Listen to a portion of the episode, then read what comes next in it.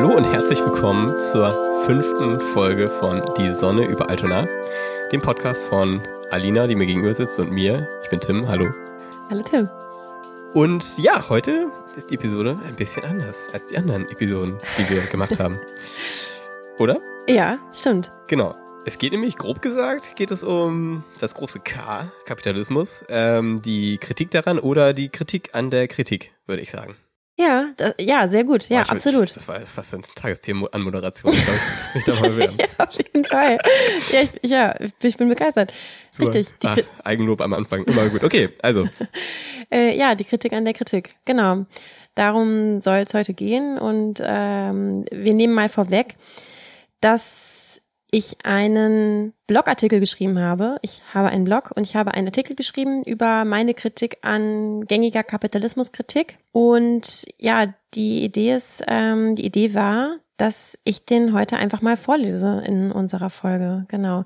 Und zwar, ähm, wenn diese Folge erscheinen wird, ist der 8. Juli, nein, der 7. Ich verifiziere das mal kurz, reden schon mal weiter. Ja, ich glaube, es ist der 7. Juli. Also auf jeden Fall G20-Gipfel. Es ist G20-Gipfel, genau, und darum geht es nämlich auch. Also der 6. ist unser Donnerstag und Ach, der 6. ist das. Okay, ja, ich komme völlig durcheinander. Ach, der 8. ist ja genau, das ist die Großdemo dann äh, mhm. am Samstag. Genau, ja, deswegen denke ich das. Genau, ja, da wird G20-Gipfel sein. Heute, also heute, wenn ihr diese Folge hört, wird G20-Gipfel sein oder wenn ihr sie später hört, wird G20-Gipfel gewesen sein in Hamburg. Ein Thema, was... Ähm, wenn es dann noch Hamburg gibt. genau, richtig. Wenn es, äh, vielleicht gibt's ja noch Altona. Vielleicht gibt's ja das, das, das liberale Altona gibt's dann vielleicht noch. Genau, zu Dänemark gehörend, aber. ähm, genau. Und ja, mich beschäftigt diese, mich beschäftigt ganz 20 sehr. Also es ist für alle hier in der Stadt natürlich ein riesiges Thema und ähm, ja, ich bin jetzt schon gespannt, was irgendwie passiert sein wird, wenn diese Folge gesendet äh, wird. Mm, aber ähm, ja, um mal auf den Punkt zu kommen, verbunden mit Kritik an, also es gibt unglaublich viel Kritik äh, an, an, den, an den G20, an dem Gipfel, an dem Gipfel in Hamburg, an den Akteuren, Akteurinnen dieses Gipfels, am Umgang der Stadt mit diesem Gipfel, an allen möglichen Dingen gibt es ganz viel Kritik. Was ein sehr großes Kritikthema ist, was überall auch toll für Menschen ist, Kapitalismus. Und da könnte man ja sagen, das ist ja eigentlich schon advanced, jetzt hier nicht irgendwie an sich ähm, Trump zu kritisieren oder Erdogan oder Putin oder äh, viele andere äh, staatsmächtige Menschen, sondern mal irgendwie ein bisschen was Grundlegenderes. Aber, und das ist eben eins meiner Lieblingsthemen, Kritik an Kapitalismus, die geübt wird, sowohl von Linken als auch der breiten Masse, ist sehr oft aus meiner Sicht radikal verkürzt. Und ich habe diesen Blogartikel geschrieben, der mir ein unglaublich großes Anliegen ist, den ich tatsächlich schon letztes Jahr angefangen habe, zum ersten Mal zu schreiben, den ich wahrscheinlich seit zwei Jahren irgendwie schreiben will und letztes Jahr im Mai irgendwie damit angefangen habe. Es gab drei. Die besten. es gab drei Anläufe, ja hoffentlich. Es gab drei Anläufe und ähm, Jetzt habe ich in den letzten Monate geschrieben und jetzt habe ich es endlich irgendwie gebacken bekommen, zu sagen, das ist jetzt erstmal fertig so und da kann man bestimmt noch was ergänzen und was verbessern, aber die Grundposition, die vertrete ich absolut und die würde ich sehr, sehr gerne teilen. Genau. Ja, am Donnerstag gibt es ähm, ein, am, am Freitag, Entschuldigung. Entschuldigung, dass wir die ganze Zeit die Daten, dass ich die ganze Zeit die Daten durcheinander, durcheinander bringe. Am Freitag, also äh, jetzt, wenn, wenn ihr heute an diesem Erscheinungsdatum diese Folge hört, morgen, ähm, ist eine große Demo oder ist sie sogar vielleicht am Donnerstag? Okay, es ist wirklich komplett durcheinander. Eigentlich ist ja auch völlig egal, wann das ist. Also es wird auf, es gibt viele Demos, es gibt viele Anti-Veranstaltungen rund um den G20-Gipfel hier in Hamburg. Ähm, es gibt eine Demo, die Sorry. Tim ist ein bisschen crank. Tim hat, hat Heuschnupfen, ja. Ähm, also es gibt viele Aktionen und Veranstaltungen, die sich gegen den G20-Gipfel hier in Hamburg wenden. Und es gibt eben eine Demo. Nein, Moment. Viele von diesen Aktionen bei fast allen und auch Demos schwingt irgendwie Kapitalismuskritik mit. Das heißt dann manchmal auch nicht Kapitalismus, sondern das heißt dann Neoliberalismus, neoliberale Gesellschaft, Globalisierung, ungezügelter Kapitalismus und so weiter. Aber das schwingt irgendwie mit. Aber es gibt eben eine Demo am siebten, am Freitag, die sich eben explizit antikapitalistisch versteht, die heißt Hamburg City Strike ähm, Shutdown Capitalism. Und ich zitiere jetzt einfach mal von den Machern der, der Demo, was das Ziel ist. Zitat, die Logistik des Kapitals unterbrechen, shut down the harbor. Mit vielen Menschen greifen wir in den Warenfluss des globalen Kapitalismus ein und zeigen, wie angreifbar das System ist. Zitat Ende. Genau, und dazu muss ich sagen, ich glaube, dass ein, also ich, ich vermute ganz stark, dass der Großteil der Menschen, die dieser äh, Demo beiwohnt, eine verkürzte Kapitalismuskritik fährt, wie, wie, wie ich sie wahrnehme. Und selbst wenn sie das nicht täten, dann glaube ich, wäre das immer noch irgendwie nicht zielführend, weil eben ein Großteil der Menschen, so glaube ich, überhaupt nicht verstanden hat, was Kapitalismus wirklich ist. Und, und was ist da nun Kapitalismus?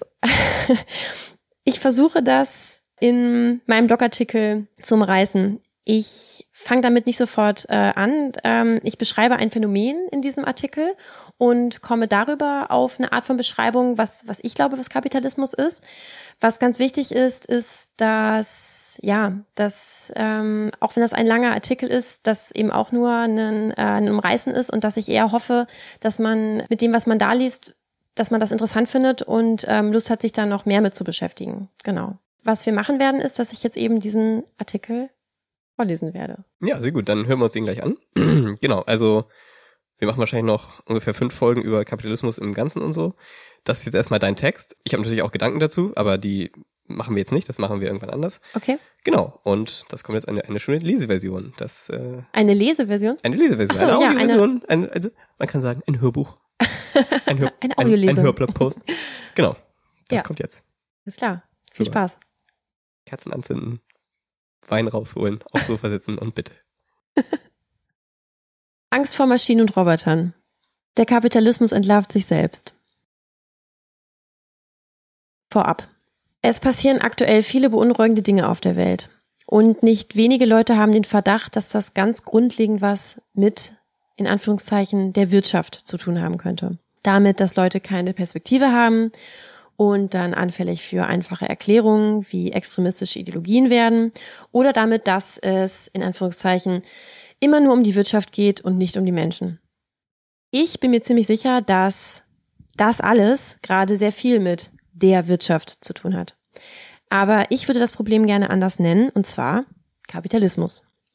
Ich vermute, einige werden hier stöhnen. Ach, Kapitalismuskritik, voll altmodisch. Und einige werden wohl mit den Schultern zucken. Klar, klar ist Kapitalismus ein Problem. Ökonomisierung aller Lebensbereiche, Nestlé, gierige Banker. Wir müssen die Bank regulieren, wir müssen Mindestlöhne flächen durchsetzen, unsere Pracht als Verbraucher und Verbraucherinnen wahrnehmen und so weiter. Diese Schlagwörter und Sätze, die ich hier mal reingeworfen habe, stehen stellvertretend für eine Kapitalismuskritik, die ich nicht teile. Es ist eine verkürzte Kritik, die mich viel beschäftigt. In diesem Beitrag möchte ich mit der Beschreibung eines Phänomens für eine andere Kapitalismuskritik werben. Daraufhin möchte ich Ansätze einer Erklärung für diese Sache geben. Vorab, es wird Kapitalismus sein, um am Ende auf Literatur zu verweisen, die noch besser helfen kann, diese Phänomene zu verstehen. Überraschung, sie wird Kapitalismuskritik üben.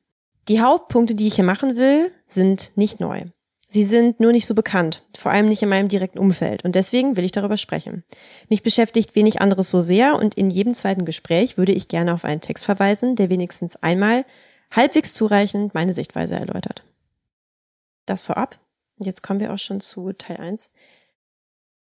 Eine Sache, die seltsam ist.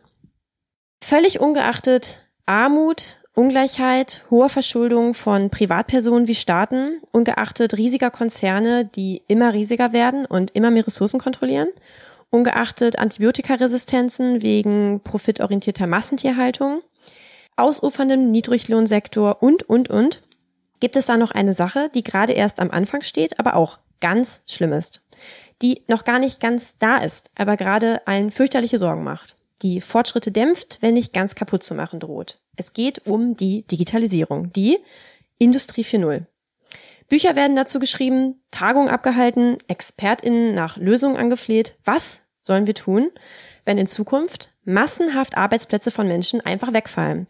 Wie sollen wir diese Menschen ernähren? Wie ihnen darüber hinaus Teilhabe ermöglichen? Wie bloß die Staatshaushalte stabil halten, wenn Einnahmen aus Einkommens- und Lohnsteuer sinken und Sozialausgaben steigen? Wie, wie nur sollen wir die wenigen Jobs für Menschen halten, wenn Maschinen sie ihnen wegnehmen? Und hier wären wir bei einer Sache, die seltsam ist. Mir fallen einige Dinge ein, die sehr seltsam sind und die ich im Zusammenhang mit Kapitalismus sehe. Aber eigentlich reicht eine einzelne, sehr interessante Sache, glaube ich, um einen Anstoß zu sehen, sich mal mit dem Ganzen zu beschäftigen. Vielleicht ist es sogar die seltsamste. Sehr seltsam ist, dass mittlerweile Maschinen Menschen einen Großteil an notwendiger Arbeit abnehmen können, aber sich die Gesellschaft darüber überhaupt nicht freut, sondern im Gegenteil richtig Angst davor hat. Siehe oben. Wie kann das sein, dass etwas so Hervorragendes der Menschheit solche Schwierigkeiten macht? Mal ganz ernsthaft. Warum? Das ist an sich überhaupt nichts Schlechtes. Kein bisschen. Das gleiche Problem aus der anderen Richtung erzählt und mit einem konkreten Beispiel verbunden. Seltsam ist, dass 2015 eine NDR-Mitarbeiterin im Studio einer Sendung erzählte, dass hier acht Leute arbeiteten, obwohl man die Sendung mittlerweile mit plus vier produzieren könne. Und dass man aus sozialer Verantwortung diesen Menschen gegenüber nicht kündige. Als seltsam möchte ich also festhalten, dass dieses im Kapitalismus agierende Unternehmen komplett ineffizient vorgeht. Aus andererseits ethisch guten Gründen, nämlich dem Wohlergehen von Menschen. Warum also das alles? Warum ist das denn schlimm, wenn eine Maschine die Arbeit eines Menschen wegnimmt? Hier komme ich zu einem ersten Erklärungsansatz. Und wir kommen zu Teil zwei. Ein Erklärungsansatz für diese seltsame Sache. Es ist schlimm, wenn eine Maschine die Arbeit eines Menschen erledigt, weil dieser Mensch, wie die allermeisten, diesen Job braucht, weil er dafür Geld bekommt. Soweit, so wenig überraschend. Und das Geld braucht er, um leben zu können. Und hier wird es interessant, weil er sich nämlich nur dadurch die Dinge verschaffen kann, die er braucht, um seine Bedürfnisse zu befriedigen. Und hier komme ich zum ersten oder besser dem zentralen Punkt von Kapitalismus, der, wie ich finde, einwandfrei kritikwürdig ist. In einer kapitalistischen Wirtschaftsweise werden Güter nicht nach Bedürfnissen verteilt, sondern nach Kaufkraft. Wahrscheinlich klingt das erstmal gar nicht so komisch. Ja, ist halt so. Wer kein Geld hat, kann sich halt nichts kaufen. Ja, stimmt so. Das ist so. Das ist normal. Aber sollte es das sein? Ist das nicht eigentlich total falsch? Sollte nicht jeder etwas zu essen bekommen, der Hunger hat und nicht nur der, der Hunger und Geld hat? Ich kann mir vorstellen, dass viele Leute hier den Kopf schütteln, ob so viel Naivität dass es eine Wirtschaftsweise geben sollte und könnte, in der jeder einfach das bekommt, was er braucht. Einfach so, ohne es sich zu kaufen.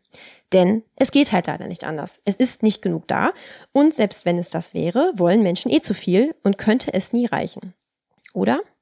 Grundlegend komisch finde ich ja auch, dass wir uns nicht alle erst zusammen fragen, zum Beispiel in diesem Land, um mal kleiner und in den bestehenden Grenzen anzufangen, was und wie viel wir brauchen und es dann herstellen sondern drauf losproduzieren. Marmelade, Haarschnitte, Teppiche, Kinderbetreuung und dann gucken, ob es hinkommt.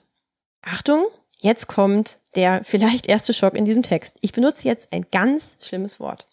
Planwirtschaft. Ja, ich benutze jetzt tatsächlich diesen Begriff. Im Allgemeinen verbinden die meisten Leute es wohl mit Diktatoren, Mangel und mit ganz wichtiger Punkt Blödsinn. Planwirtschaft, haha, so ein Quatsch. Aber jetzt mal ganz im Ernst, ist das nicht andersherum viel komischer? Wir finden die Idee komisch, dass wir unsere Wirtschaft planen könnten. Wir finden das komischer als, lass alle irgendwas herstellen, es auf einen Haufen schmeißen und gucken, wer es nimmt. Und hoffen, dass meine Sachen genommen werden, damit ich dafür Geld bekomme und mir dafür das kaufen kann, was ich brauche. Und den Rest können wir ja wegschmeißen. Ich möchte eine Gruppe von Freunden sehen, die ein gemeinsames Wochenende in einer Berghütte plant, die so vorgehen würde. Kleiner Einschub. Ich weiß. Diese Leute kaufen vorher ein und sind nicht für ein Wochenende im Verbund mit anderen eine kleine wirtschaftliche Einheit. Ich will nur auf den Punkt Versorgung planen versus Versorgung nicht planen herumreiten. Haltet mich für seltsam. Ich fände es eine ziemlich schlaue Vorgehensweise, die wirtschaftliche Aktivität einer enorm großen Gruppe Menschen zu planen. Ein Haufen Schrott, den keiner braucht. Nun mögen Leute sagen, Moment, ganz so stumpf wie mit dem Haufen, wie du das gerade beschrieben hast, läuft es ja nicht. Es gibt ja den freien Markt mit seinen Marktgesetzen, die das regeln, was und wie viel hergestellt wird. Dazu erstens, der freie Markt ist ein Hilfsmittel, weil wir nicht planen.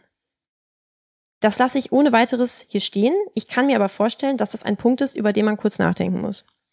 Zweitens, allgemein ist das Marktgesetz bekannt, das besagt, dass das, was viel nachgefragt wird, hergestellt wird und das, was nicht, eben nicht.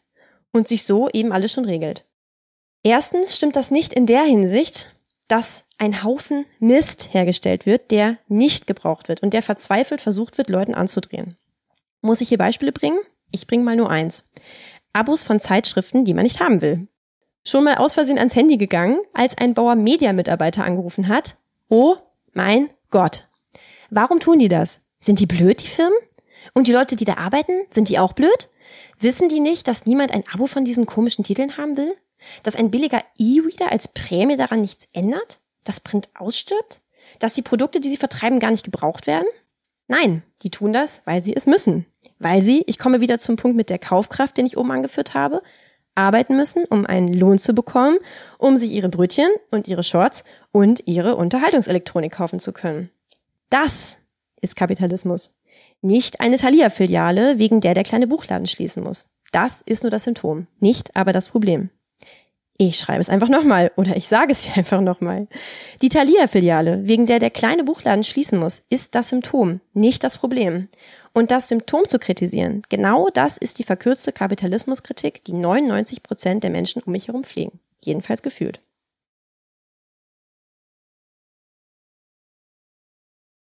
Kapitalistische versus nicht kapitalistische Unternehmen?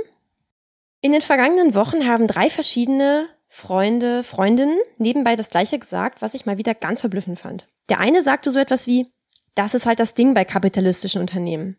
Der andere sagte, willst du deinen Kaffee jetzt echt bei der Y-Bäckerkette einkaufen? So einem kapitalistischen Unternehmen und nicht bei dem Kleinen um die Ecke? Und die dritte sagte über die Inhaberin eines großen veganen Restaurants, das kürzlich geschlossen hat, sie hat bestimmt keinen Bock mehr auf so einen kapitalistischen Laden. Dazu möchte ich festhalten, es gibt nicht kapitalistische und nicht kapitalistische Unternehmen. Denn, Überraschung, im Kapitalismus ist alles kapitalistisch. Und zwar nicht aus Boshaftigkeit, sondern weil das der Rahmen ist. Lassen wir genossenschaftliche Betriebe mal raus, auch wenn das mit denen auch gar nicht so leicht ist. Es gibt aktuell nur kapitalistische Unternehmen. Kapitalistisch heißt nämlich nicht, es gibt ein paar große, böse Unternehmen, die armen, kleinen Unternehmen leider was wegnehmen, sondern kapitalistisch ist eine Wirtschaftsweise, in der nicht nach Bedarf gewirtschaftet wird, sondern nach Gewinn. Und diesen Zwang kann sich keiner entziehen. Auch der Bioladen nicht. Und was mit meinem kleinen Projekt um die Ecke? Da machen wir das meist auf Spendenbasis. Ja, und irgendwo muss dieses Geld für die Spende herkommen. Ja, und die Leute, die hinter Theke stehen, die machen das ehrenamtlich. Ja, und wovon leben die? Oder wovon leben die, wenn die kein BAföG mehr bekommen oder ihre Nebenjobs nicht ausreichen, um ihre Kinder zu ernähren? Ich sehe hier Potenzial für Missverständnisse an diesem Punkt. Deshalb, ich sage nicht, das ist unrealistisch, mach das Café zu, geh zu Audi arbeiten, sondern Dinge und Prinzipien wie Umsonstladen, Spendenbasis, Kaffeekollektiv, genossenschaftlich organisierte Betriebe etc. etc. existieren in Lücken innerhalb von Kapitalismus. Sie schaffen vielleicht einen kleinen Freiraum für bestimmte Menschen, sie ermöglichen einer an der Gesamtbevölkerung gemessen winzigen Gruppe Menschen gute Dinge, aber sie ändern nichts, rein gar nichts am Kapitalismus. Nicht, weil sie zu blöd oder zu klein sind, sondern weil das Problem nicht ist, dass nicht alle Betriebe genossenschaftlich sind, sondern dass das im Kapitalismus nicht geht. Sobald das geht, ist das hier kein Kapitalismus mehr. Secondhand ist auch keine Lösung. Jede wirtschaftliche Aktivität, ja, auch genossenschaftliche, oder subsistenzwirtschaftliche ist auf vielfältige Weise mit dieser Struktur verbunden und, noch schlimmer, auf das Funktionieren dieses Rahmens angewiesen. Ich zum Beispiel bin auch in der Genossenschaft. Mit Geld, das ich woanders durch das Verkaufen meiner Arbeitskraft bekommen habe. Tudum. Aus dem gleichen Grund ist übrigens Secondhand auch keine Lösung. Oder Nachhaltigkeit an sich? Nachhaltigkeit ist der natürliche Feind des Kapitalismus. Warum? Weil, ich wiederhole es, im Kapitalismus nicht für Konsumtion gewirtschaftet wird, sondern für Gewinn. Und eben nicht nur bei Amazon, sondern überall. Überall. In jedem Laden. In jedem Betrieb. Ich vermute, dieser Umstand ist so normal, dass man ihn schwer wahrnehmen kann. Es tut mir leid, das sagen zu müssen, aber wir werden diese Welt nicht mit Ressourcen schon retten. Im Gegenteil, wir würden sie damit kaputt machen. Also nicht die Meere und Wälder, die freuen sich natürlich erstmal. Aber die Weltwirtschaft. Nehmen wir mal an, wir würden von heute auf morgen keine Billigklamotten mehr kaufen, sondern alle Menschen der Erde würden ihre Klamotten bei 20 tollen, nachhaltigen, fairen, veganen Biotextilherstellerinnen und Herstellern kaufen. Was machen dann die Leute, die in den Billigfabriken gearbeitet haben? Wo sollen die hin? Die brauchen immer noch Geld, um zu leben. Hm, vielleicht können sie in einer Plastiktütenfabrik arbeiten. Oh, die schließen wir auch alle. Hm, vielleicht können sie in einer Plastiktütenfabrik arbeiten. Oh, die schließen wir auch alle. Okay, dann vielleicht im IT-Bereich. Mist. Aber da brauchen wir nur ein Fünftel der Leute, die vorher in den Klamottenbergwerken geschuftet haben. Und jetzt? Bedingungsloses Grundeinkommen. Oh, Das Geld haben wir nicht, weil zu wenig Leute irgendwo steuerpflichtig arbeiten und in die Staatskassen einzahlen. Gut, dann eine Reichensteuer und eine auf Finanztransaktionen und eine auf das Besteigen von Achttausendern. Ja. Oder wir wirtschaften vielleicht ganz grundlegend anders und müssen nicht Lösungen für Probleme suchen, die wir uns selber die ganze Zeit vor die Füße legen. Zurück zu meinem Argument, die Marktgesetze stimmen nicht. Ich habe argumentiert, die stimmen einerseits nicht, da Sachen produziert werden, nach denen keiner gefragt hat. Weiter. Und nicht nur minderwertige Konsumgüter wie T-Shirts aus Kunstfasern werden massenhaft hergestellt und nicht losgeworden. Oder gekauft, aber nach zweimal Waschen weggeschmissen, weil die Nähte sich auflösen. Weil der Hersteller oder die Herstellerin dieser T-Shirts unter anderem billigeres, aber nicht so gutes Garn und billigere, aber nicht so gute Nähmaschinen eingekauft hat, um konkurrenzfähig zu sein. Nein, nicht nur diese T-Shirts werden weggeschmissen, auch Lebensmittel. Ohne Ende Lebensmittel werden nicht in privaten Haushalten weggeschmissen, sondern in Supermärkten. Nicht manche, nicht manchmal, nicht ein bisschen, nein. Alle, jeden Tag viel. Das kann kein Zufall sein. Ich fress einen Besen, wenn da keine Struktur hintersteht. Und ich tippe auf Kapitalismus. Porsche werden ja gar nicht so viel nachgefragt. Und zweitens stimmt es noch in anderer Hinsicht nicht, dass Angebot und Nachfrage dafür sorgen, dass es das gibt, was Leute brauchen und das nicht, was sie nicht brauchen, und zwar in dieser. Arme Menschen kaufen nicht Champagner nicht, weil sie ihn nicht wollen, sondern weil sie sich ihn nicht leisten können. Nicht begüterte Menschen fragen keine schönen großen Wohnungen nach, nicht weil sie nicht gerne eine schöne große Wohnung hätten, sondern weil sie nicht genug Geld für diese haben. Ich würde diesen Absatz gerne einfach nochmal drunter kopieren oder nochmal lesen, um das nochmal zu sagen. Mit diesen Gesetzen, die Herstellung von gewünschten gewährleisten sollen und Nichtherstellung von nicht gewünschten, stimmt also etwas nicht. Und dass das eben alles nicht sein müsste, weil das eben so ist, es gibt Arme und Reiche und es ist halt nicht genug da, das sieht man ja, das will ich eben in Frage stellen, ganz grundlegend mit der Möglichkeit, nicht für Gewinn, sondern für Verbrauch zu wirtschaften. Eine ganz irre Idee. Und weitergehend mit der Möglichkeit, diesen Verbrauch, den Bedarf einer Volkswirtschaft zu ermitteln und dementsprechend zu wirtschaften und Güter nach Bedarf zu vergeben. Puh, ist das jetzt wirklich ein Vorschlag von mir? Ja. Und so verrückt ist das doch gar nicht. Aber das ist doch total kompliziert und aufwendig. Wie soll das denn gehen? Also erstmal, für etwas Schwieriges finde ich Planen an sich schon mal eine gute Idee. Eine bessere als nicht planen. Und zweitens, wir befinden uns an einem Punkt der Geschichte, an dem wir Computer haben, die riesige Datenmengen bewältigen können. Wir haben Kommunikationsmittel, mit denen man einen Großteil der Menschen super leicht erreichen kann und Transportmittel, mit denen viele Dinge von ganz weit da bis ganz weit dort gebracht werden können. Und das auch noch super schnell. Ich finde es vor diesem Hintergrund überhaupt gar keine absurde Idee, dass das ginge. Denke ich, dass wir uns zu dritt morgen hinsetzen und das, ich bleibe weiter in bestehenden Grenzen, für Deutschland kurz durchrechnen könnten und dann könnte man das umsetzen? Nein, das denke ich nicht. Was ich denke ist, wir haben doch viele schlaue Menschen.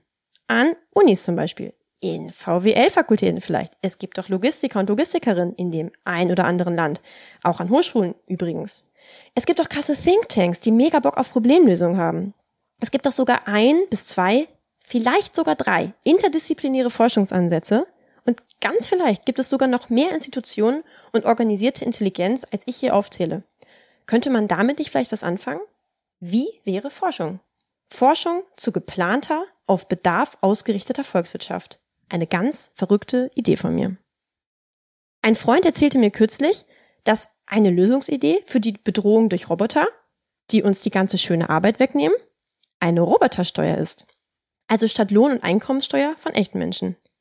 Ich dachte, ich fall vom Stuhl. Der Freund sagt auch, ich bin optimistisch, dass wir das damit in den Griff bekommen könnten. Ein Problem, das ja gar keines ist. Oder eben nur unter den bestehenden Verhältnissen. Jetzt müssen wir also Fortschritt in den Griff bekommen. Die bevorstehende Erfüllung von Aristoteles Traum sanktionieren. Ich kann das einfach nicht glauben. Das ist wie in einer Stadt werden, weil die Leute keine Dächer kennen, alle Häuser ohne Dach gebaut und als Regenschutz stattdessen eine Plane drüber gespannt. Und auf einmal kommt jemand auf die Idee, ein Dach zu bauen. Aber weil, wenn jeder ein Dach kriegt, die Planbauer keine Arbeit mehr haben, lässt man den Dachbauer pro Dach eine kleine Strafe zahlen. Hä? Für mich steht deswegen unter anderem fest, Kapitalismus ist fortschrittsfeindlich. Ich würde jetzt gerne auch noch einige Absätze zu geplanter Obsoleszenz verlieren. Aber das hole ich wohl besser an anderer Stelle nach. Und wer jetzt zu den ganzen Kommunikations- und Transportmitteln einwenden möchte, ja, schön, dass wir das haben. Wir haben ja aber gar nicht genug Ressourcen, um für etwas herzustellen. Wir, die traurige, karge, elende Erde, haben mindestens so viele Rohstoffe, um wenigstens schon mal alle Menschen ernähren zu können. Laut dem World Food Report der UNO, den Jean Ziegler, Ex-UN-Sonderberichterstatter für das Recht auf Nahrung, anführt, der leider übrigens aus seinen Schlüssen keine hinreichende Kapitalismuskritik zieht, laut ihm könnte die Weltlandwirtschaft heute ohne Probleme fast 12 Milliarden Menschen ernähren. Aktuell leben etwa 7,5 Milliarden Menschen auf der Erde. Sollte also erstmal hinkommen. Und da der technische und wissenschaftliche Fortschritt ja fröhlich weitergeht, ist doch zu hoffen und sogar anzunehmen, dass es in 20 Jahren noch mehr Maschinen und andere Dinge gibt, die machen, dass wir mit wenig Aufwand Ressourcen noch mehr für mehr Menschen herstellen können. Was jetzt noch am häufigsten als Argument gegen eine andere Wirtschaftsweise als Kapitalismus gebracht wird, ist folgendes. Dass Leute ja aber gierig sind. Und dass es deswegen eben nicht reicht, nie reichen wird, Generell wird den Menschen ja gerne vorgeworfen, dass sie den Hals nicht voll bekommen. Zu diesem extrem verbreiteten, aus meiner Sicht absolut falschen, ich muss es in Anführungszeichen sagen, Gegenargument, würde ich jetzt gerne noch mindestens zwei Seiten schreiben. Ich beschränke mich an dieser Stelle darauf zu sagen, in dieser Gesellschaft, in der, wie ich überzeugt bin, durch kapitalistische Wirtschaftsweise Mangel vorprogrammiert ist, nicht durch böse Mächte, böse Menschen, böse Fabriken, sondern durch sich, durch ein sachliches Prinzip, also in dieser Gesellschaft, unter diesen Voraussetzungen, Menschen Gier vorzuwerfen, ist einfach zynisch.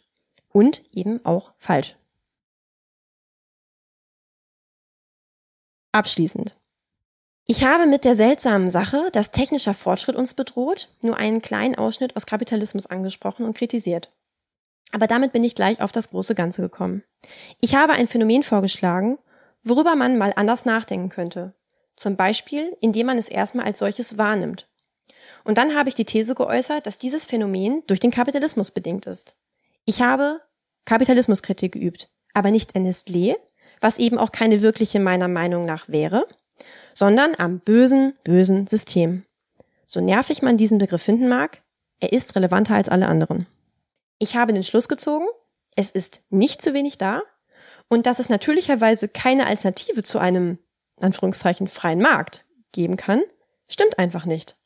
Was es nicht gibt, ist erstens das richtige Bewusstsein davon, was Kapitalismus ist und zweitens, höchstwahrscheinlich durch ersteres bedingt, Forschung. Und die sollten wir ganz dringend, ganz bald betreiben, finde ich. Wer das jetzt hilfreich fand oder interessant, aber noch zu wenig umfassend, dem empfehle ich jetzt Literatur. Denn wie komme ich eigentlich auf meine Gedanken? Tja, noch altmodischer als Kapitalismuskritik sind wohl Kapitallesekreise. Aber genau so einen habe ich für Band 1 vor ein paar Jahren gemacht. Und ja, das war einigermaßen alles verändernd. Ja, das ist schlimm, das klingt alles ein bisschen nach Sekte. Aber das ist tatsächlich die beste wissenschaftliche Schrift, die ich bisher gelesen habe. Gut, ich lebe auch erst 27 Jahre und ich habe auch Politikwissenschaft studiert. Aber dennoch, ich empfehle es also wirklich sehr. Genauso wie die Vorträge von Lothar Galo Bergemann zu regressivem Antikapitalismus, falls der mal in der Nähe sein sollte. Aber schneller und leichter als dicke Kapitalschinken wälzen und systematischer als die Vorträge ist was anderes. Irgendwann nach dieser Lektüre bekam ich das Buch Die Misere hat System, der Gruppen gegen Kapital und Nation in die Hände. Wenn ich jemandem einen einzigen Literaturtipp geben dürfte und danach nie wieder einen, dann den.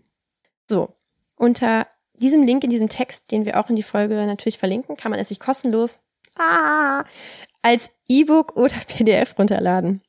Ja, ich weiß nicht, ich kann nicht ganz einschätzen, wie schwierig sich die Lektüre gestaltet, wenn man marxistische Kapitalismuskritik nicht kennt. Es ist in jedem Fall aber wirklich sehr verständlich geschrieben. Es vermeidet Fremdwörter. Ich schwöre Stein und Bein, es labert nicht rum. Und ich schwöre auch, es pflegt keine verwirrende Rhetorik, die einen über Schwachstellen wegtäuschen soll oder so. Alles erlebt in Politikwissenschaft, alles erlebt. Und abschließend, ja, es sind ganz furchtbar radikale Linke, die das geschrieben haben. Ich würde auch eine gute Analyse der Verhältnisse der Jungen Union empfehlen. Die gibt es aber nicht.